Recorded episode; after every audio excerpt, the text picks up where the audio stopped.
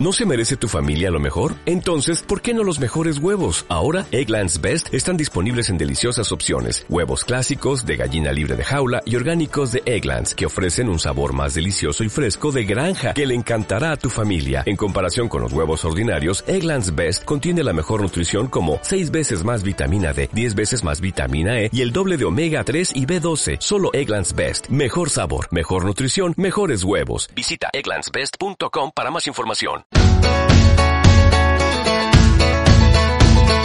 Datos y protagonistas de Wall Street.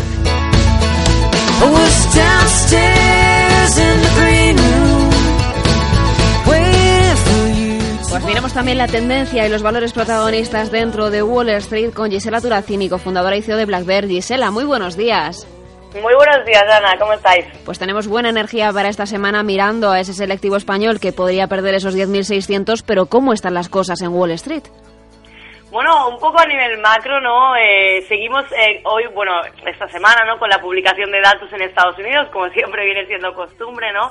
Y una semana que está también repleta de ellos, pero en la, en la, que continuaremos pues evaluando un poco el desarrollo del ciclo económico en Estados Unidos, que es lo más importante y una de las cosas que más nos preocupa. ¿no? Ayer veíamos pues un dato flojo de ventas de viviendas con un buen dato de, gasto personal, por lo tanto estaremos atentos al dato de el SP Case para sacar conclusiones pues un poquito más fidedignas sobre el estado del mercado de la vivienda. Hoy destaca especialmente el dato de confianza del consumidor de la Conference Board que visto el dato de gasto personal pues debería mantenerse en elevadas tasas. No veremos si mejor o peor de lo esperado. Está claro que que mientras yo creo el consumidor siga disponiendo de mayor poder adquisitivo y su efecto riqueza siga mejorando, pues su comportamiento seguirá manipulado, ¿no? Que al fin y al cabo es lo que ha pretendido la Fed durante estos últimos cinco años. El miércoles evaluaremos el ISM y el, y el índice PMI y el viernes el ISM no manufacturero y la tasa de desempleo. Sin lugar a dudas, otra semana clave en la que yo creo los mercados extreman su volatilidad, lo que no es muy tranquilizador que digamos a nivel económico, pero estaremos pendientes de todos estos datos y evidentemente podrían dar volatilidad operativa, ¿no? Esa volatilidad que podría regresar al mercado americano, ese sería un poco las referencias a tener en cuenta y en el análisis técnico, ¿la tendencia sigue siendo alcista o estamos viendo preocupaciones para girar a la baja? Bueno, en, ese sentido, mm, yo creo que el mercado sigue goteando a la baja, ¿no? Con, con, una corrección bastante agitada, pero con poca profundidad por ahora. ¿Qué quiere decir, no? La realidad es que, mm, a pesar de ver más alcista al mercado europeo, a las bolsas americanas, les cuesta corregir, ¿no? Síntoma evidente de un mercado fuertemente alcista, pero creo que estamos en una etapa de distribución de mercado, ¿no? Los 2.000 puntos del SP se mantienen, pues como hemos dicho, ¿no? Hace, hace días, como la clara referencia para el mercado, puesto que la superación del 2.000, pues alejaría el temor de, de, un posible cambio de tendencia, ¿no? Pero mientras no se ha superado el 2000, los riesgos bajistas siguen ahí y no solamente porque el mercado haya parado en una parte alta de precios, sino por diferentes motivos, ¿no? El ratio PER genérico de, de las acciones americanas, que muchas veces, Ana, no sé si te acuerdas, hemos comentado aquí, está realmente caro, como llevamos tiempo manteniendo, ¿no? Y se justifica solamente por una reducida rentabilidad de los bonos.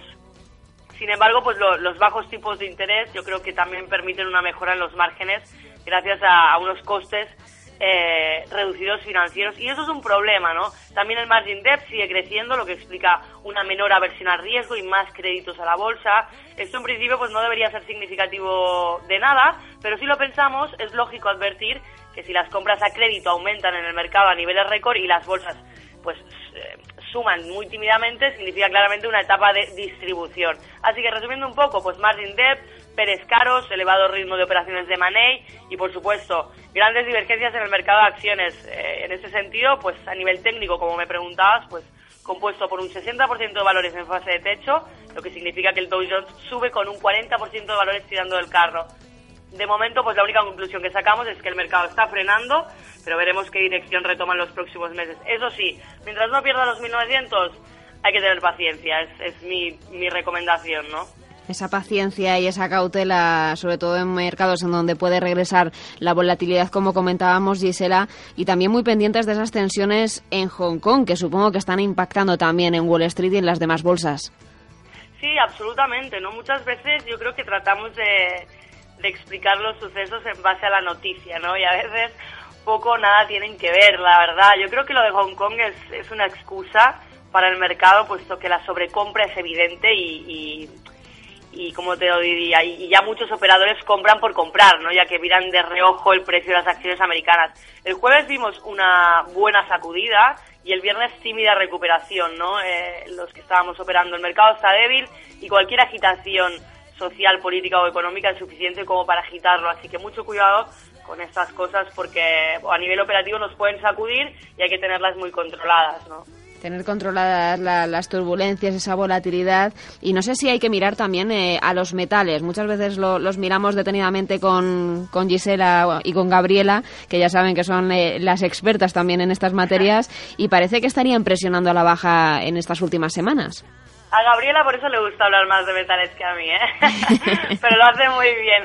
La verdad es que estamos viendo una fuerte presión bajista en, el precio de los metales, no especialmente si nos centramos en la plata que ya ha roto la baja el soporte ¿no? que tenemos en gráfico. El oro pues sigue aguantando, pero la, información adelantada de la plata también nos advierte que probablemente veamos un camino paralelo en el oro, ¿no? Por lo que operativamente estaríamos interesados, yo creo, en buscar posiciones cortas en el oro eh, pues que sigue consolidando el mercado bajista que dio comienzo en octubre de 2012. Si el oro pierde los 1.200, podríamos ver un breakout bajista en los precios del oro, así que en ese sentido, mucho ojo operativo porque podríamos eh, construir una estrategia bastante interesante, ¿no?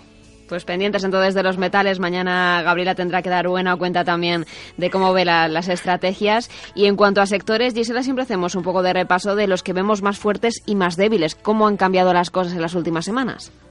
Pues en el tema de sectores, pues eh, mirando un poquito los que están más fuertes, seguimos observando mucha fuerza relativa en, en farma y tecnología, pero esta semana especialmente estamos viendo un buen tono en el sector financiero, no especialmente pues en el subsector de banca de inversión, en el que tanto pues Goldman eh, como Morgan están eh, continuando técnicamente sus tendencias alcistas, por lo que estamos positivos en banca de inversión americana dentro del sector financiero, ¿no? Como siempre a estas alturas de la tendencia solamente buscamos swing trading, nunca trading direccional, como he repetido en varias ocasiones, y por supuesto, mientras el SP siga por encima de los 1900, buscaremos solamente largos, ¿no?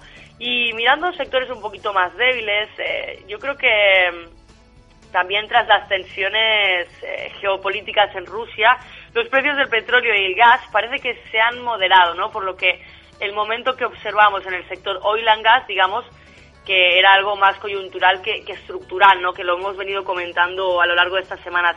La tendencia de corto plazo ahora es bajista y vuelve al rango en su tendencia a largo plazo. Lo mismo estamos observando en el sector Basic Materials, que es empujado a la baja pues a pesar de la mejora en los precios del níquel y del aluminio. ¿no? El motivo está claro, el desplome de los metales y la presión hacia soportes claves pues empuja el precio del metal y reduce los beneficios empresariales de las compañías mineras.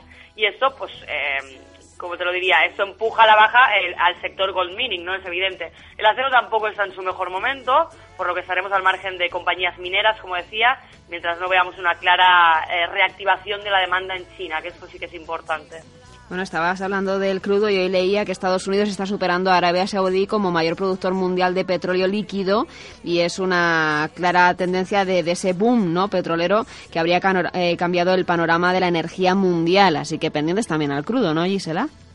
Sí, la verdad es que sí. Nosotros operativamente de momento no nos interesa, no estamos, no estamos expuestos, pero veremos cómo se sucede, sobre todo porque evidentemente nosotros siempre analizamos eh, la tendencia y el precio, ¿no? Aparte de, los eh, sectores y del, tema macro que siempre lo tenemos en cuenta, ahora mismo no le vemos momento y, estamos fuera, pero sí que estamos en otros metales, como te comentaba antes, eh, buscando posiciones. De momento el crudo lo dejamos un poquito al margen a nivel operativo. A la espera ese crudo entonces y en cuanto a esa idea que siempre es eh, la despedida de, tu intervención sobre el mercado americano los martes, hablábamos de volatilidad, de cautela, de tener eh, un poco cuidado con esa operativa, de dejar algunos valores en vigilancia. ¿Cuál sería entonces la idea de trading para esta semana? Pues como, como, como os comentaba, ¿no? estamos viendo un buen tono en el, en el sector financiero, en el subsector banca de inversión, como decíamos antes, y en este sentido podremos aprovechar la presente corrección del mercado pues para tomar posiciones en Morgan, en Morgan Stanley.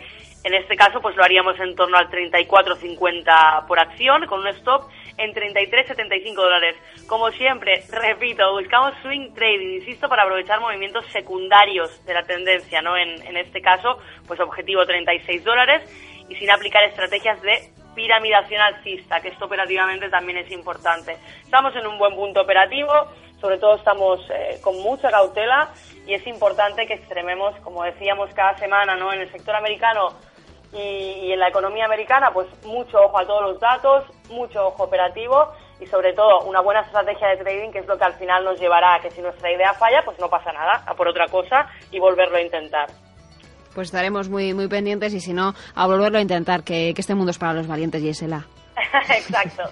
Muchas gracias por ese repaso a Wall Street. Mañana tenemos cita con Mar para hablar de Latinoamérica y pronto esperamos verte por aquí y también charlar sobre el mercado americano de forma más extendida en algún consultorio. Ya cerraremos fechas. Cuando queráis, Ana. Para mí es un placer, ya lo sabes. Un abrazo muy grande. Otro para vosotros.